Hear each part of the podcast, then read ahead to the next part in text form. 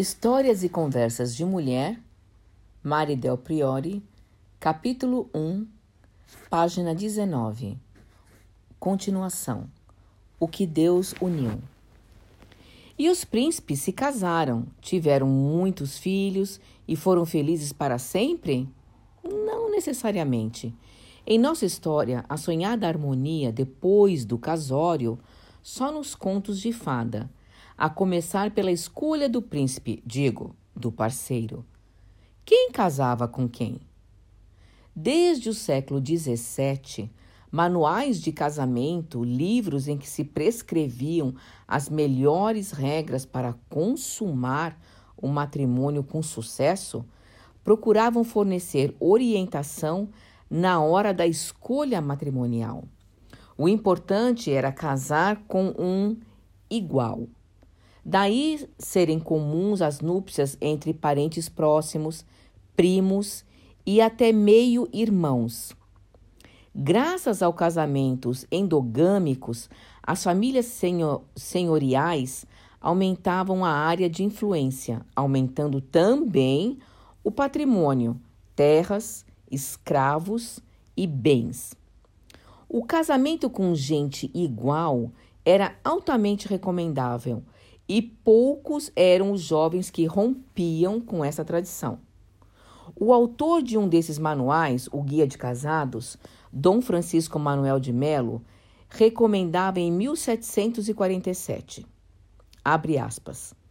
Uma das coisas que mais podem assegurar a futura felicidade dos casados é a proporção do casamento.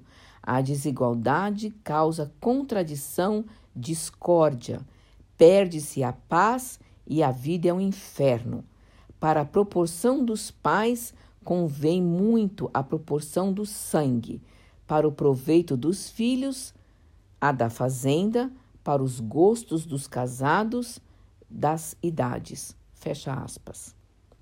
O guia queria dizer que as pessoas que não podiam ter origens sociais ou religiosas diferentes casamentos de pobre com rico, de branco com negro, de católico com judeus ou muçulmanos eram severamente criticados.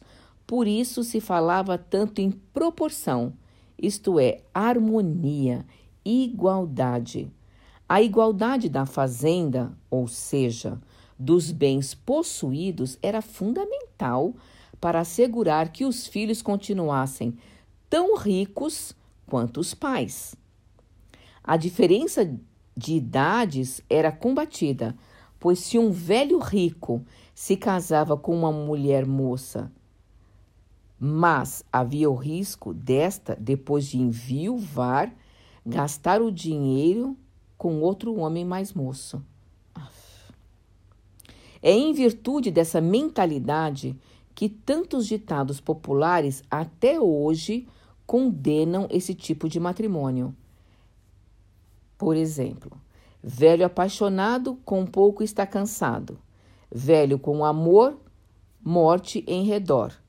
Além, é claro, dos ditados que recomendam o que seria certo: casar com os de sua igualha. Casa tua filha com o filho do teu vizinho casar e comprar, cada um com o seu igual. Outro ponto importante: os predicados morais da mulher. Segundo o guia Seja, pois a mulher que se preocupa para esposa formosa, ou feia, nobre ou mecânica, trabalhadora braçal, rica ou pobre, porém não deixe de ser virtuosa, honesta, honrada e discreta. E mais, a mulher não tem autoridade sobre o próprio corpo, é o marido que a tem. A submissão feminina fazia parte do contrato. Outra dificuldade, além de achar o parceiro certo, era o preço da cerimônia. Casar no Brasil colonial custava uma fortuna, além de ser uma trabalheira para conseguir todos os papéis exigidos pela igreja. Foi o que ocorreu, por exemplo, com certo João Romão.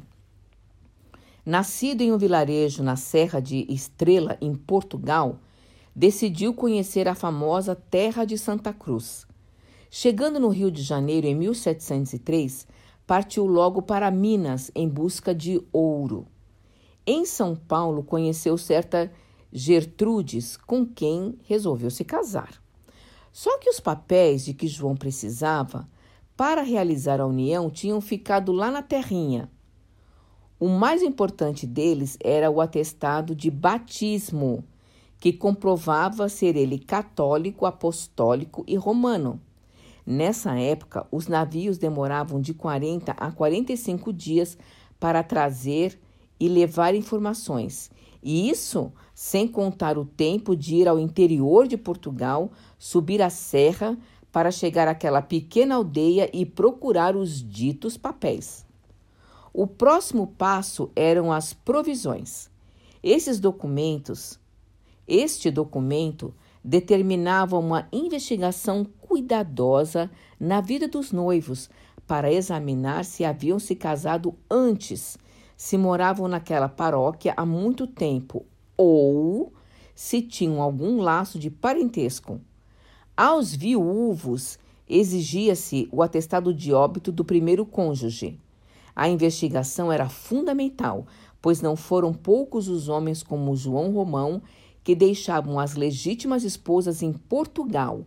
Quando chegavam à terra ensolarada do Brasil, enrabichavam-se por uma bela mulata e passavam a viver amancebados. Depois de muitos anos de vida de alguns, filhos decidiam casar-se. Alegando não ter papéis, presumindo viuvez, contraíam matrimônio, mas na realidade eram bígamos.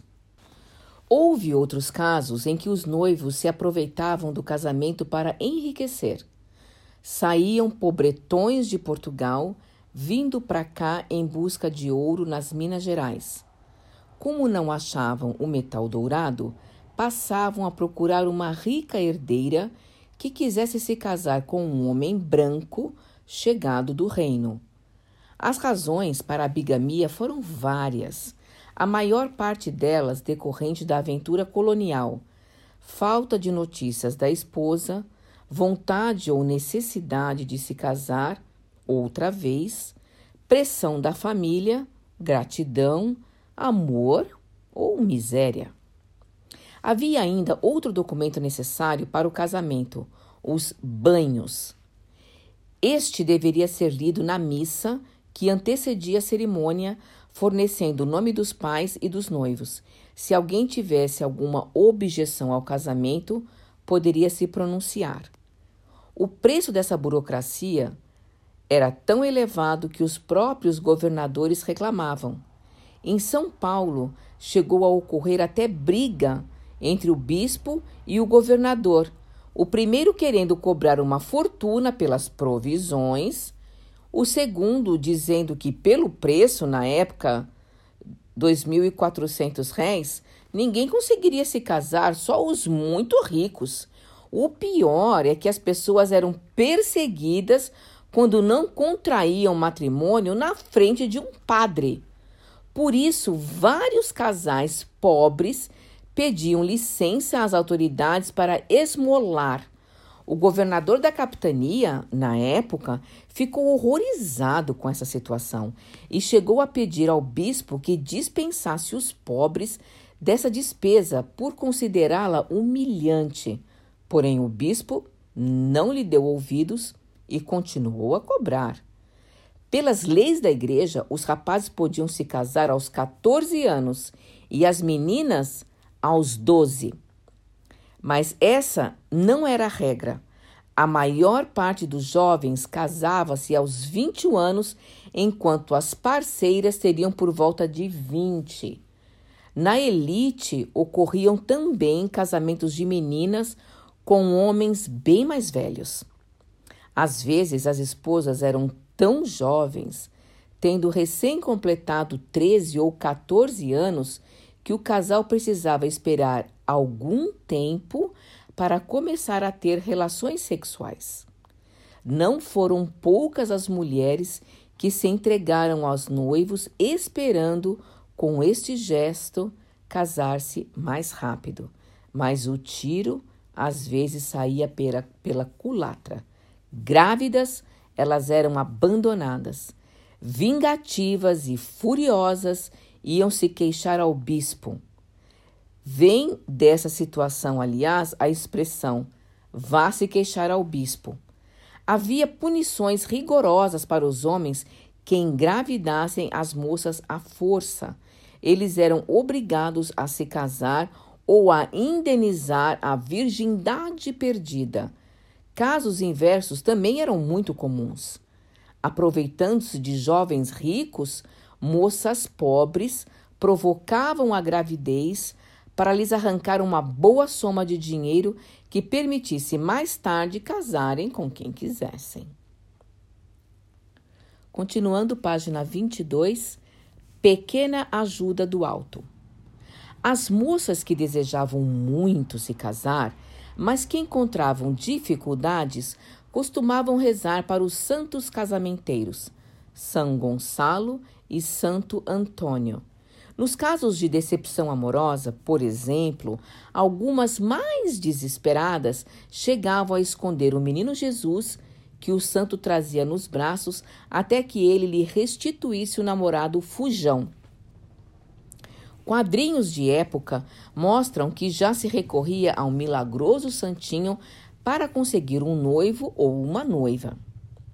Meu Santo Antônio Faceiro, santo dos mais adorados, que sendo um santo solteiro, cresces o rol dos casados. A Igreja Católica não só permitia, como defendia o direito dos escravos de se casarem, até mesmo com pessoas livres.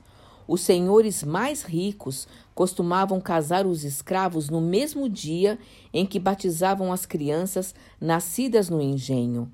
Assim, chamava-se um padre que realizava as duas cerimônias, havendo depois uma função.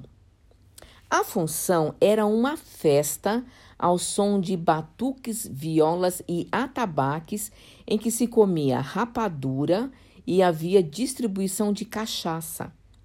Alguns escravos endividavam-se com seus senhores para poder oferecer uma festa pelo casamento dos filhos. Depois teriam de trabalhar dobrado para pagar a dívida. A defesa do direito dos escravos de se casar e levar uma vida conjugal como qualquer outra pessoa era uma das prioridades da Igreja, que colocava a necessidade do casamento acima de tudo. Sabendo-se também que as pessoas tinham várias crenças em relação ao dia do casamento, não se devia casar em dia de Santa Ana, pois a noiva podia morrer de parto.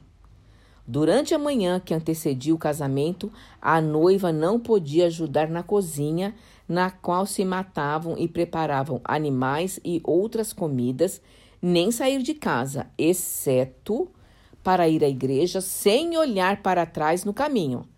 Ao voltar para casa, após a cerimônia, o casal era recebido com foguetório e cantos de alegria. Uma grande comilança encerrava as bodas. Onde há galo, não canta galinha. O ditado popular não deixava dúvidas. Em uma sociedade machista, cabia à mulher e aos filhos obedecer às ordens do chefe da família, manter-se em casa, evitar os perigos e as oportunidades que podiam surgir na rua eram normas que deveriam ser cumpridas. O homem na praça e a mulher em casa. A mulher devia ao marido fidelidade, paciência e obediência. Os maridos deviam às mulheres e aos filhos assistência alimentar e respeito. Os filhos ilegítimos tinham de receber assistência paterna obrigatória até os sete anos de idade. O amor entre homem e mulher era evidente, seguia os costumes da época.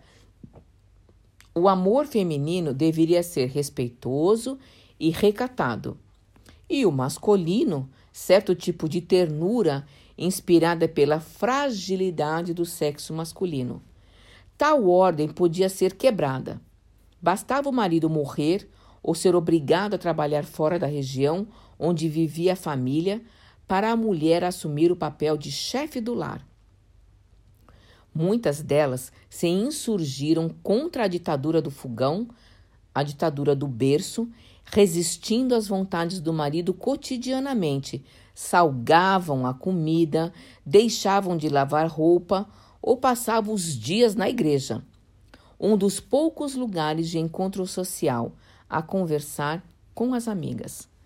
Para essas mulheres que não queriam passar os dias presas em casa, a Igreja Católica reservava uma série de sermões educativos e proibições. Não podiam usar ungüentos enganosos, perfumes e loções, e outros mil embelecos e embustes, joias ou maquiagem, para chamar a atenção dos homens. Não podiam mostrar os artelhos dos pés. Por isso, espicaçava os aguilhões da carne, sendo também considerado um pecado grave. E o pecado gravíssimo era mostrar a nudez dos peitos ou aceitar as desculpas daquelas que diziam cobri-los com gases e panos transparentes, provocando mais atenção, rugia o pregador.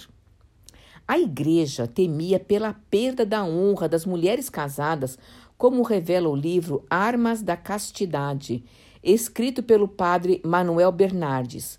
No capítulo intitulado Como se portará uma mulher casada para não cair em adultério ou já caída nele, o padre recomendava a essas mulheres que treinassem a abstinência sexual para enfrentar a solidão nas viagens dos maridos.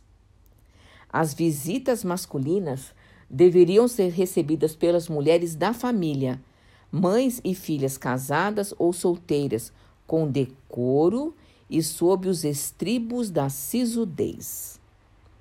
Era preciso ainda controlar os escravos domésticos para que estes não alcovitassem, isto é, não levassem recados amorosos das donzelas da família aos namorados. Os escravos também não podiam ajudar os namorados em encontros proibidos pela família. Pode haver maior descuido do que deixar uma mãe sair uma filha só em companhia de uma escrava desonesta? Perguntava-se escandalizado o cronista Nuno Marques Pereira. Mesmo para ir à igreja, devia haver controle, pois no caminho as mulheres poderiam encontrar mais pecados. No período colonial, a igreja era o lugar preferido para os encontros amorosos. Nos dias de missa e de festas religiosas, ou quando estavam vazias, eram ideais para a troca de beliscões, pisadelas e beijos furtivos por trás de colunas e altares.